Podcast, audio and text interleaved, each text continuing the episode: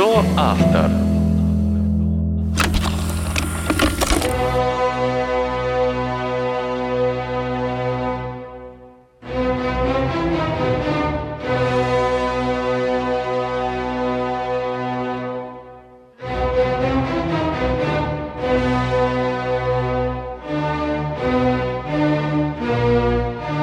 Слышишь звуки музыки?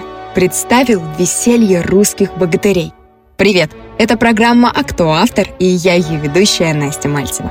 Музыка, которая сейчас звучит, это вторая или богатырская симфония русского композитора Александра Порфирьевича Бородина. Она известна во всем мире благодаря своей яркости, своеобразию, образом русского народного эпоса. Написав произведение, композитор показал его своим друзьям-музыкантам Балакиреву, Кюи, Римскому Корсакову и Мусорскому, которые составляли кружок «Могучая кучка». Они предложили название симфонии – «Львица», «Славянская героическая» и «Богатырская». Автор выбрал последнее.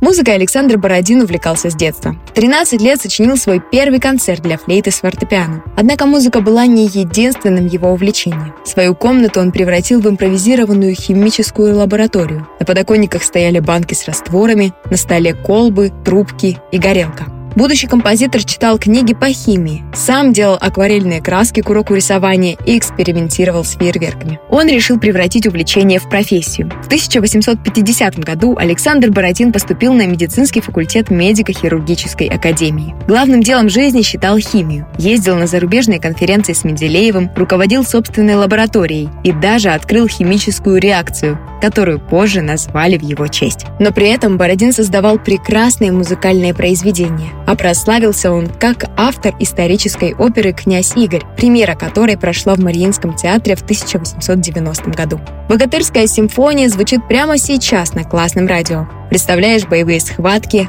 былинные подвиги, богатырский пир при звуке гуслей и ликование великой народной толпы. Движение все более оживляется, и симфония заканчивается музыкой, полной молодецкой удали и неудержимого веселья.